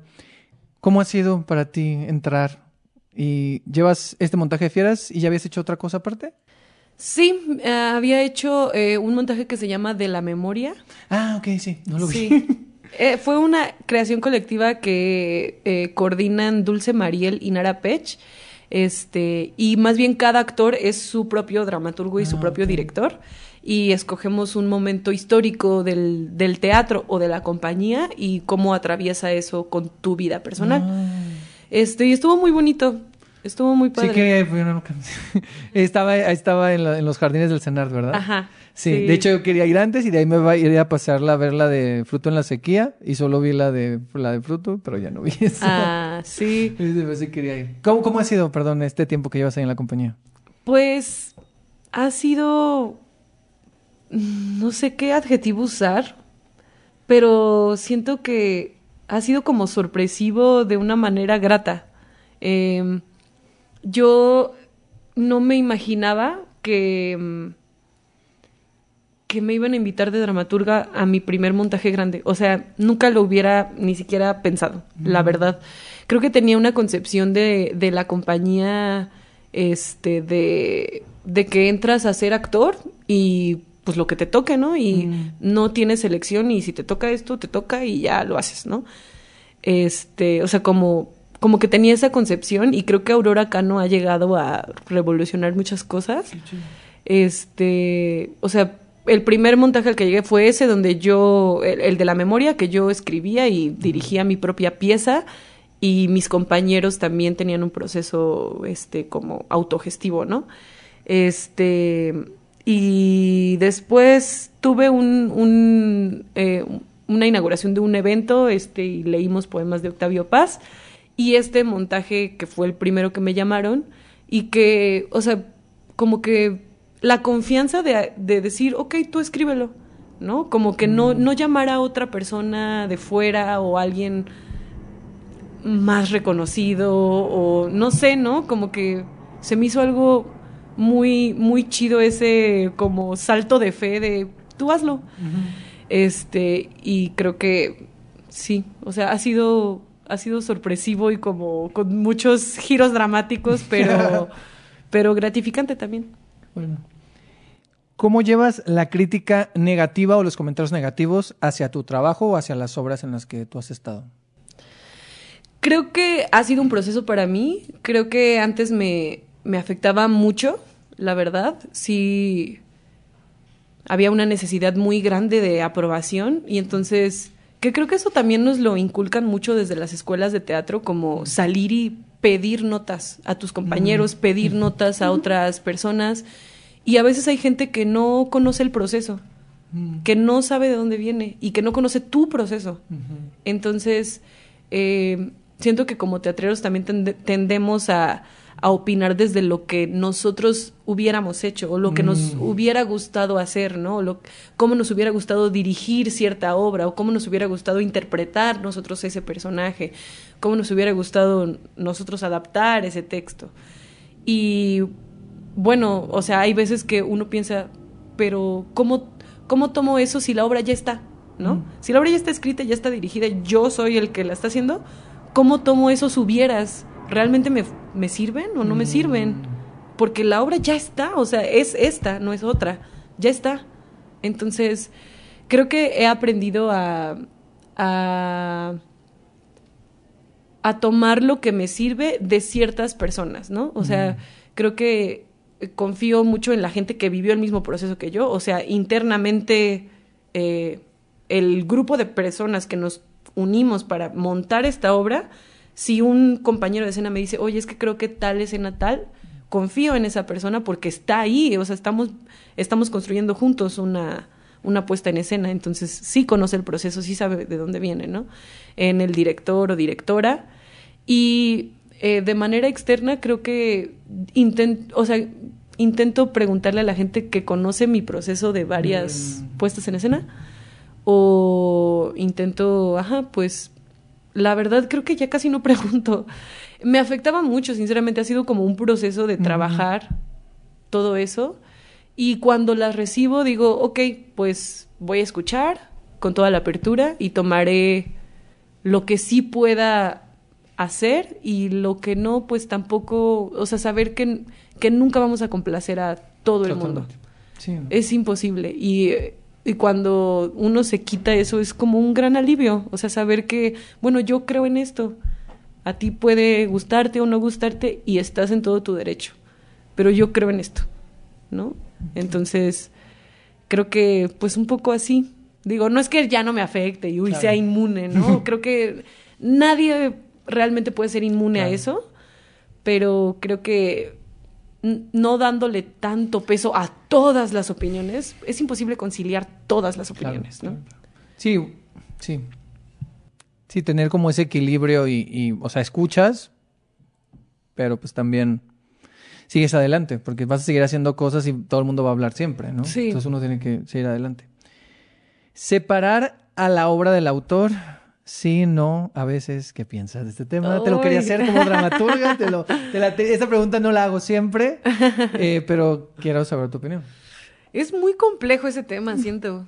Porque pienso en mi propio trabajo, creo que yo no lo podría separar de mí misma. O sea, soy yo escribiendo eso. Y por algo escribí eso, porque he tenido ciertas experiencias y cierta vivencia y crecí en cierto lugar y soy parte de una comunidad. O sea, todo lo, todo el contexto y la, la síntesis de, de mi contexto soy yo y también de lo que pienso, ¿no? O sea, como sí escribir es un poco eh, plantear tu visión del mundo. Entonces, yo no sé si yo lo podría separar en mí misma. O sea, en mí no sé si yo, no sé, creo que no. Pero hacia fuera es, no lo veo tan así, no sé por qué. O sea, pienso ahorita, por ejemplo, no estoy de acuerdo para nada con la tesis de la fierecilla domada original de William Shakespeare. Y de todos modos, me gustan mucho sus otras obras. Y no, no quiero. No quiero cancelarlo. O sea, sé que igual es un, alguien que ni conocí de hace 400 años y eso es más lejano, pero. Pero, pues, no sé. A veces, creo que a veces sí lo separo y a veces no. Eh, creo que sí tenemos como, como actores, o co- como lo que hablábamos hace rato de ponerle el cuerpo, sí tenemos una responsabilidad también. Y que, y saber ahora que, que tenemos también ciertas maneras en las que tenemos que comportarnos y respetarnos y, y que a veces hay ha habido autores que han hecho cosas en su vida personal que han pasado ciertos límites y que esas cosas tienen consecuencias. Y entonces ahí digo, ahí no, porque pues las, o sea, lo que hacemos tiene consecuencias y lo que hacemos en el trabajo tiene consecuencias, ¿no? Entonces, sí es un tema complejo, creo que creo que no sabría darte una respuesta definitiva, creo que la sigo pensando. Muy bien. No te preocupes, que las últimas personas a que les he hecho la pregunta van por lo mismo. Entonces me parece que es algo en lo que estamos ahí como todos. Sí, sí, e- es complejo, pero me gusta hacerla porque esta pregunta porque me gusta como abrir ese tema. Sí. ¿Y qué temas a ti te interesa explorar como, como, como autora, como, como escritora? O sea, ¿qué, qué ¿de qué cosas te, te gustaría seguir hablando? Ahorita estoy en un punto que no sé, porque eh, creo que quiero retomar eh, obras que tengo pendientes. Como que tengo ahí ideas pendientes para terminar ciertos ciclos que según yo veo en mi dramaturgia. O sea, como que eh, con La Gota y el Mar quería hablar sobre las relaciones y como el tema del mar para mí es eh, mi origen, porque soy de Veracruz, como que está ligado. Entonces tengo ahí pendientes dos obras, una eh, que quiero explorar la, la relación co- con mis padres y también va a tener que ver con el mar y las historias, y otra como de las relaciones este, utópicas y también va a tener que ver con eso. Pero las tengo ahí como, como que he escrito ciertos tratamientos y no me han terminado de gustar y como que están ahí pendientes. Y pasé a una etapa testimonial, no con fieras, fíjate, de hecho ya lo había hecho antes, por eso hasta se me hizo como curioso que me invitaran a mí y saber que me estaban pidiendo algo testimonial, porque dije, ¿cómo saben que estoy pensando en esto? ¿Cómo saben que ese es mi, mi rollo ahorita? Entonces escribí una obra que, que se llama El lugar seguro, en la que entrevisté a varios periodistas veracruzanos sobre los asesinatos que hubo en el sexenio de Duarte y fue muy fuerte.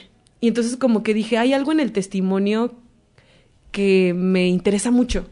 Entonces escribí esa obra y luego escribí otra que se llama Los Jardines de Jade, donde entrevisté a las mujeres cercanas de mi vida sobre el placer sexual femenino.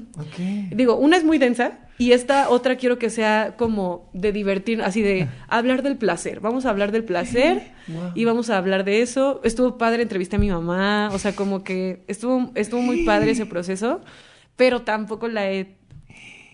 Siento que todavía le falta así como de mm, dos borradores, Ok. pero ya está, o sea, esa ya está terminada, la del lugar seguro ya estoy viendo montarla. Y como que se, se hizo así como una triada con fieras, o sea, como que hice tres obras testimoniales y como que digo, creo que ya no quiero hacer testimonial. O sea, Se cerró la trilogía. ajá, se cerró la trilogía. Entonces ahora no sé, como que más bien no sé qué viene, no sé qué quiero explorar. Sé que quiero terminar mis, mis trilogías, según yo, ¿no? Así la, Exacto. La la, del mar y la del Y testimonio. el testimonio. y ya después ver qué. Claro, es que también como dices, ¿no? O sea, de que uno cambia, lo que decías, de que uno puede cambiar de opinión después de un mes, pues ahorita en un año ya puedes tener otros temas y otras cosas que te llamen la atención, ¿no? Y que digas, podría escribir de esto. O podría retomar el testimonio, porque también ha sido Claro. un campo así como muy, no sé, Sí, pero qué muy interesante. vasto. Esas dos que, que dijiste, la de los periodistas y la de las mujeres de tu familia y lo del placer. Qué interesante que parten del testimonio, pero suenan muy diferentes. Sí. Y lo que dices, qué ganas de verlas, ¿eh? O sea, ambas las dijiste ahorita y yo dije. O sea, porque aparte a mí el tema, eh, aunque es fuerte y denso, que tiene que ver con los periodistas, me, llama- me llama mucho la atención. Y, y se antoja mucho. Y también, y también lo otro que dices de divertirnos y, y ver estas. Lo- lo- esto que tiene que ver con el placer, o sea, platicarlo de esa forma desinhibida, supongo, eh, se me hace muy interesante. Oye, qué, qué, qué padre. Sí, sí, yo también ya quiero montarlas. Ojalá Sí. que pronto. Ojalá. Un sueño cumplido en el teatro. Creo que haber entrado a la compañía nacional. ¿Qué? O sea, no lo tenía como la meta de mi vida. La verdad, creo que por muchos años ni siquiera quise. O sea, porque de que podía haber presentado, podía haber presentado. Pero como que era algo que yo dije, esto va a pasar en algún momento. Y, ajá, como que solo dije, esto va a pasar en algún momento. Solo, no sé cuándo, no sé cómo, solo sé que va a pasar. Y ya cuando estaba yo pasando así a la audición y la entrevista y no sé qué, dije, creo que sí va a pasar, o no, o sí, ay, no sé, qué nervios. Y pues ya, así cuando pasó, dije, yo había pensado esto hace como 10 años, o sea, Qué fuerte. como que sí siento que fue así de, ah, algo se cumplió, Qué chido. sí. Un sueño por cumplir en el teatro. Ay, creo que tengo muchas ganas de montar e- esa, esa obra que te digo, la del lugar seguro, porque eh, la escribí desde el 2020 y algo ha pasado con esa obra que no se, no se ha dado. No se ha dado. O sea, como que sí, no sé, no sé si está esperando su momento o qué, ser. pero sí. ¿Tú no. la vas a dirigir? Yo creo que va a ser Ingrid. Spoiler, spoiler. Sí. Esa mancuerna. Sí, sí, sí, pues Ingrid y yo tenemos una mancuerna creativa muy chida, entonces creo que me gustaría actuarla. Ok. ¿Cuántos personajes son? ¿O para cuántos actores es? ¿O Uy, son muchos personajes, pero eh, como ficcionales, porque también es una cosa ficción testimonio, son siete. Ok. Entonces, sí, como que es una obra grande y aparte, este, sí son como siete actores y siete testimonios, entonces podrían ser 14 personas o podrían ser siete o no sé, como que es un montaje un poco más grande que entre más grande pues es más difícil Claro. gestionar, ver de dónde, pero creo que ese es el que tengo por cumplir, así de ya, ya, tengo ya, así como ya, ya, ya necesito que esa obra se monte, ya. Ojalá sí. Un miedo de esta profesión. La incertidumbre. La incertidumbre está. Está muy perra. Ya, ¿puedo decir eso? Sí, ay, tú puedes decir lo que quieras. A ver, date. Todo el mundo ha dicho cosas peores aquí, así que... Sí, sí está. Creo que es lo que más me da miedo. Y es como el miedo constante con el que hay que vivir. O sea, digo, ahorita estoy en esta etapa de un poco más de estabilidad con la compañía, pero no va a durar toda la vida, ¿no? O sea, nuestra profesión es eso, es el riesgo, es el aventarse al vacío, vivir varios meses en incertidumbre, eh, económica o en incertidumbre laboral, ¿no? Así cuando, cuando tal vez no tienes tanta incertidumbre económica, igual y tienes ahorros, algo así, pero no te llaman y dices, ¿qué va a ser? O sea, siempre hay una incertidumbre del futuro que creo que es muy real y que más bien los otros tipos de trabajo es como una falsa ilusión de seguridad. O sea, como de, ah, claro, voy a tener seguridad toda la vida, este, no me van a despedir, eh, voy a tener mi pensión y mi casita y mi no sé qué, y todo eso es como, yo siento que es una falsa ilusión de seguridad porque se puede acabar así, ¿no? En, Sí, sí, sí. en un segundo. Y nosotros vivimos como en esa muy real noción de incertidumbre.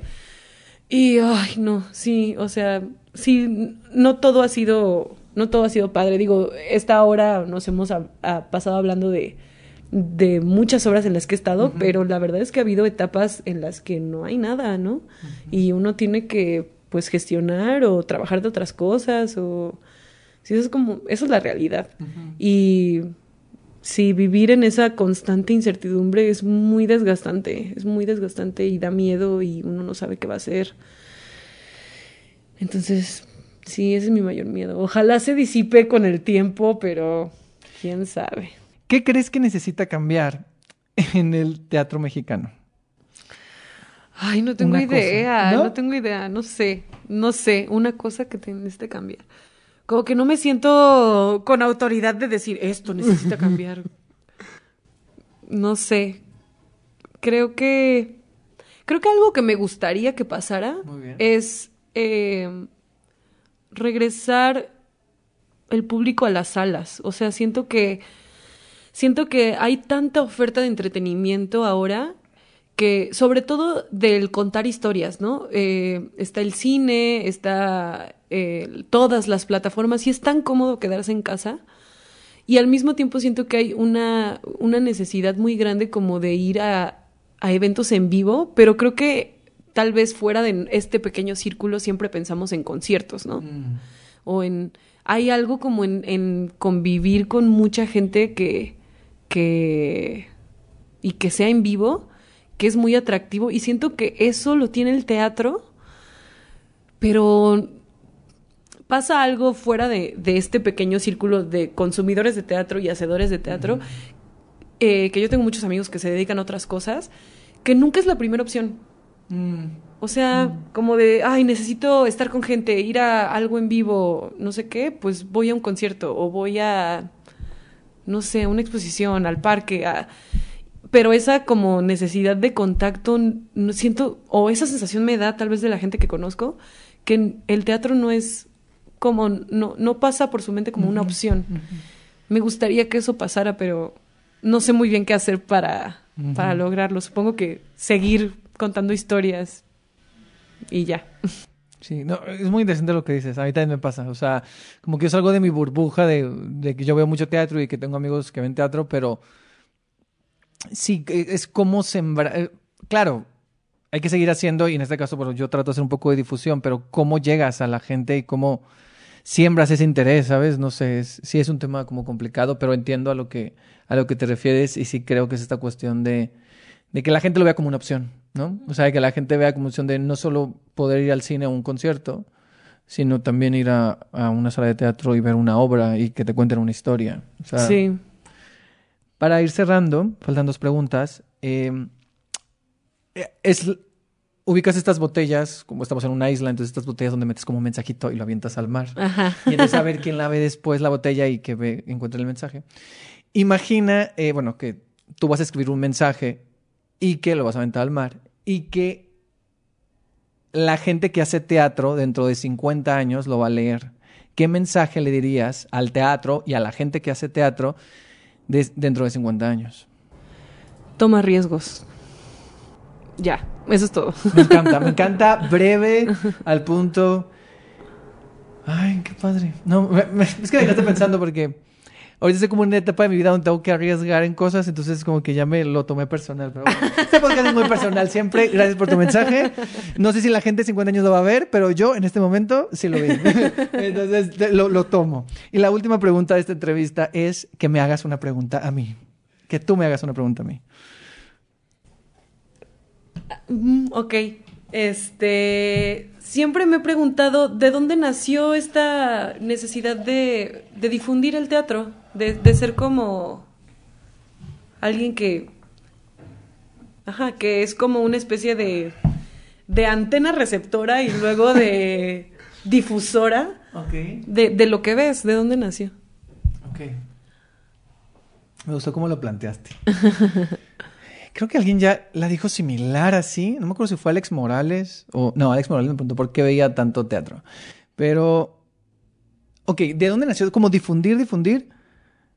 Creo que nació como de la necesidad de, de, pues de compartir lo que veía. O sea, yo hablo mucho, entonces como que, como que es llegar del teatro simplemente y, con la gente que esté en mi casa, ¿sabes? Como de platicar de, ah, fui a ver esto, y a lo mejor no lo hago inmediatamente, pero lo hago después. Entonces, para mí hay algo con mis amigos y con mi entorno de comunicar lo que veo, ¿no? Y creo que en su momento fue como que eh, cuando recién tuve Instagram, empecé a subir fotos de lo que veía. Entonces me empezaban como a preguntar, como de, ay, ¿me la recomiendas? Ay, ¿de qué se trata? Entonces yo empezaba como a escribir cositas poquito y me empezaban a pedir recomendaciones. Y poco a poco me fueron a decir, ay, ¿por qué no haces como un Instagram solo para cosas de teatro? O haces algo. Y yo dije, bueno, yo edito video, eh, eso estudié, sé, sé hacer cosas de producción audiovisual, pues podría hacer esto. Pero yo, o sea, partió de ahí, pero yo sí creo que realmente ha ido creciendo. Porque al principio, aunque suene raro, tal vez no era mi objetivo principal difundir. Eh, o sea, como que yo quería hacer reseñas y quería comentar y quería hablar de teatro. Y yo quería ver teatro. Y ya. Pero como que los objetivos de todo este proyecto han ido como cambiando y se han ido adecuando.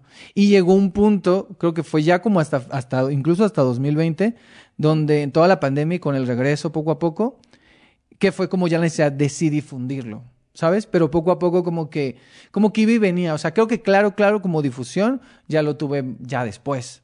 O sea, como al principio yo quería hablar y ya, pero no, no, como que todavía no me caí el 20 de que hay gente, o sea, y no lo digo por, pero, pero hay gente que sí va al teatro porque yo recomendé algo y porque dijo algo. Claro. Y eso es muy fuerte. Eso, O es- sea, eso eh, está padrísimo. Sí, pero, pero es, responsabilidad porque digo, sí te gustó, ¿verdad? Por- Porque luego también me han dicho, me recomendaste esto y no me gustó. Le dije, "Ay, pues cada quien, es mi opinión, ¿no? Pero, pero sí es como un riesgo también. Entonces yo a veces siento mucha responsabilidad porque digo, pues yo lo voy a hablar desde lo que a mí me pareció, ya si tú quieres ir a verla, pero, pero sí, pero yo creo que viene de ahí. O sea, viene de querer compartir y poco a poco ha ido evolucionando. Qué chido. Sí. Sí, es que también la cartelera es tan grande y luego no sabemos dónde buscar. O sea, como mis amigos que han empezado por verme a mí y que luego quieren ver otras cosas, me preguntan, ¿qué me recomiendas? Porque no hay como un lugar donde esté... O sea, sí hay, ¿no? Cartelera de teatro, Cartelera. pero siempre es como, no sé, como que el hecho de buscar las cosas igual y nos da flojera porque ya queremos toda la mano, no lo sé, pero que haya alguien que sea como un compendio de, a ver, puede ser que esto te guste o no, pero ya te digo más o menos de qué va. Creo que está muy padre. Sí, pues ahí va. Gracias. ha sido complicado, pero ahí va la cosa. Oye, pues muchas gracias. por Gracias haber a ti. Gracias por haber estado aquí en el podcast y por platicar de, pues, de fieras y de, y de dramaturgia y de muchas cosas. Faltó más. Yo creo que después hacemos uno de, de Manuela Pino y tú juntos. Uy, O estaría hacemos- genial. Bueno, para completar el universo, también tiene que estar aquí Ingrid y, y también Abigail. O sea, Ándale. tienen, tienen que venir. Hacemos uno grupal. Hacemos uno grupal. Bueno, que vengan ellas solas también para que tengan así como tú y Manuel tuvieron el suyo. Y después hacemos uno grupal. Ándale. Ya muy maniobra y ya. Que de hecho cumplimos 10 años, ¿eh? Ah, con la maniobra este año. Este año. Sí, queríamos celebrarlo así con algunas obras, ¿Y pero nuestras qué? vidas está así, es que nuestras vidas individuales, nuestras profesiones están así de, eh, está muy cañón, entonces igual y solo celebramos entre nosotras y nos vamos a la playa o algo. Bueno, igual y la pasan para después, pero sí estaría padre como que sean un ciclo de unas funcioncitas de Estaría algo, ¿no? genial, Estaría súper sí, sí, de repertorio estaría Sí, genial. exacto, exacto. Pues gracias. Gracias a ti, siempre es un placer.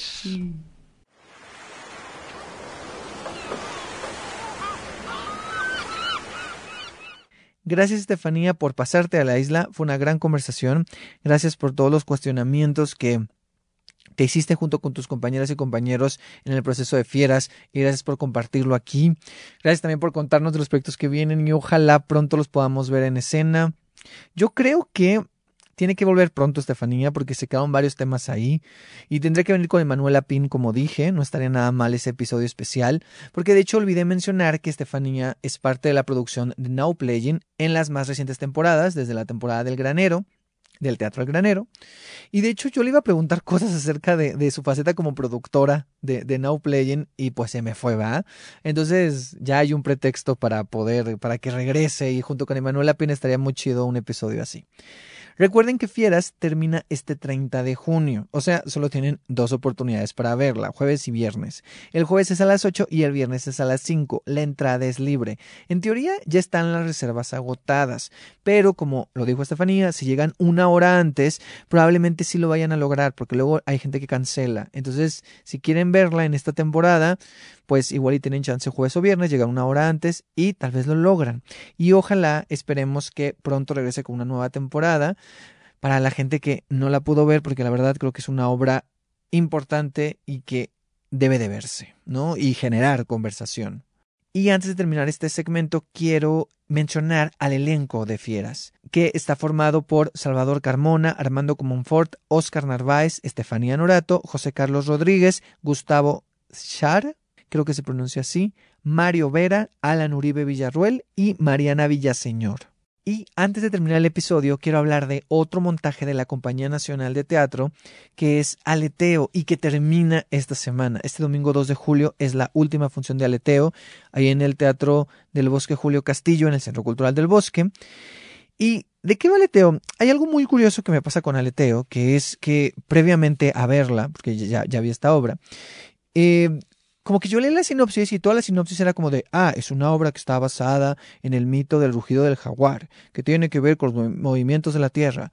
Y luego escuchaba como otras sinopsis, ¿no? Oficiales que ponen en, la Compañía Nacional y en el Centro Cultural. Y era como de, ajá, pero no, no me están diciendo qué. Y cuando la vi dije, ah, claro. Y luego alguien también me la contó después y dije, ah, claro, es una obra que va.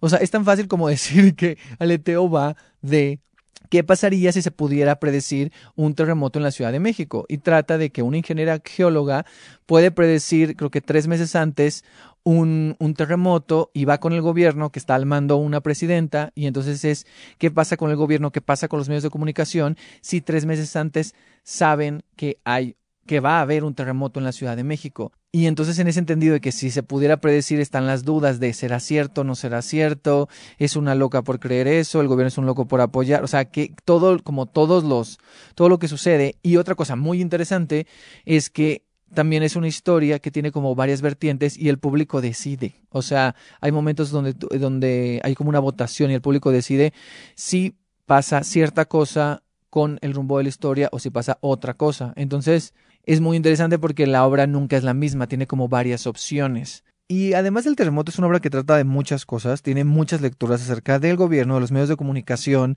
pero también de la humanidad, de la fragilidad, y también es una especie como de crítica o sátira a muchas cosas. Y la verdad no me esperaba encontrar un tono de comedia que está presente en varios momentos y sobre todo en la forma en la que se abordan ciertos personajes, que algunos están en una parodia de referentes populares. Entonces se me hizo muy interesante cómo, por un lado, la música, el dispositivo escénico y el diseño sonoro ayudan a crear como una atmósfera como más solemne y pulcra, y por el otro lado, hay ciertas actuaciones que están como en otro tono de comedia parodia y sátira, y hay como un contraste ahí medio extraño que a mí me gustó, pero al principio como que me, sacaba un poco de onda, pero se me hace interesante, se me hacen interesantes esas decisiones. Aleteo es una especie de experimento social con el público, otra vez David Gaitán, el dramaturgo, tirándole la bolita al público, ¿no? Como lo ha hecho en otras de sus obras. Y también es un experimento narrativo lo cual la vuelve interesante y dan ganas de volver, porque como dije, o sea, hay como varias opciones y varios caminos de, de, de, la obra, pues, porque depende mucho de lo que decida el público. Bueno, y también hay un momento que no lo decide el público, sino hay otro modo en cómo se decide, que es muy interesante también. Y no sé, es una obra que creo que puede ser una buena opción para ir a ver, solo le queda un fin de semana, va a estar de jueves a domingo, el jueves está a 30 pesos, termina el 2 de julio, pero bueno, vayan, está ahí en el Teatro del Bosque Julio Castillo, y ahí ustedes me dicen qué tal la pasaron, yo me reí, yo le encontré algunas cosillas ahí como muy interesantes. Eh, las podemos platicar si ya la vieron, pues ahí me escriben en arroba escena teatro y podemos echar la chorcha de qué les pareció Aleteo. Aleteo es escrita por David Gaitán y dirigida por Isabel Toledo. Cuenta con las actuaciones de Sabdi Blanco, Estefanía Estrada, Olivia Lagunas, Nara Pech, Adriana Resendis y con los músicos que están ejecutando en vivo, Carlos Matus y Edwin Tobar. Y quiero hablar de otra obra que ya no es de la Compañía Nacional, pero que también ya termina este domingo 2 de julio y que es una de mis obras favoritas. Ya hablé aquí en el podcast eh, de esta obra, de hecho vino Mel Fuentes a hablar de esta obra que es Junio en el 93, escrita por Luis Mario Moncada, basada en las memorias de Alejandro Reyes y dirigida por Martina Costa. Actúa Mel Fuentes, Miguel Jiménez, Baruch Valdés y Medín Villatoro. Vuelvo a hablar de esta obra porque la volví a ver. Fue muy bonito reencontrarme con este texto le encontré nuevas capas, la disfruté mucho, me reí, lloré, me conmoví y, y, aprecié ciertas imágenes de, de, de, lo que hace Martín, lo que hace la iluminación, todo lo que sucede ahí. Es, es una obra muy mágica y, y, muy potente y muy importante. Entonces me parece eh, que, pues, que si no la han visto, vayan a verla. Y si ya la vieron, pues también pueden volver a ir a verla. Entonces ya solo que este fin de semana, de jueves a domingo, el jueves igual está a 30 pesos, está ahí en el Foro de las Artes del CENART, del Centro Nacional de las Artes, para que vayan a checarla y si quieren saber más información de qué va esta obra, pues pueden checar el episodio 13, donde eh, vino Mel Fuentes y nos platicó, entre otras cosas, de esta obra de junio en el 93. Entonces pueden checar el episodio 13 de este podcast. Y bueno, recuerden que pueden seguirme en arroba teatro en Instagram y en Twitter. La semana pasada subí a Instagram un reel, un video corto, no tan corto, de siete veces adiós él y él con Cuautli Jiménez, Valeria Vera y Martín Saracho. Les hice una dinámica donde les pregunté por siete momentos importantes en sus vidas, algunos cómicos, unos más serios e incluso difíciles. Estuvo interesante, vayan a checar esta dinámica, este video de los siete momentos de Cuautli, de Valeria y de Martín. Y también vayan a ver este musical original mexicano en esta nueva versión el y él, que para mi gusto y a mi parecer es una versión mucho más sólida que la original. Pero bueno, si no piensan lo mismo, luego lo podemos discutir. Pero siete veces a Dios, y él se presenta los jueves a las 8.45 en el Teatro Ramiro Jiménez. Por el momento estarán hasta el 17 de agosto, así que aprovechen ahí los jueves 8.45. Y ahora sí, es momento de despedirnos y dejar esta isla. Gracias por haber estado aquí. Nos escuchamos en un próximo episodio, que llegará más pronto de lo que piensan. Pero si eso no ocurre, seguro nos vemos en el teatro. Adiós. Es momento de dejar la isla, pero cada vez que vayas al teatro volverás a ella. Y si no, nos vemos aquí en un próximo episodio.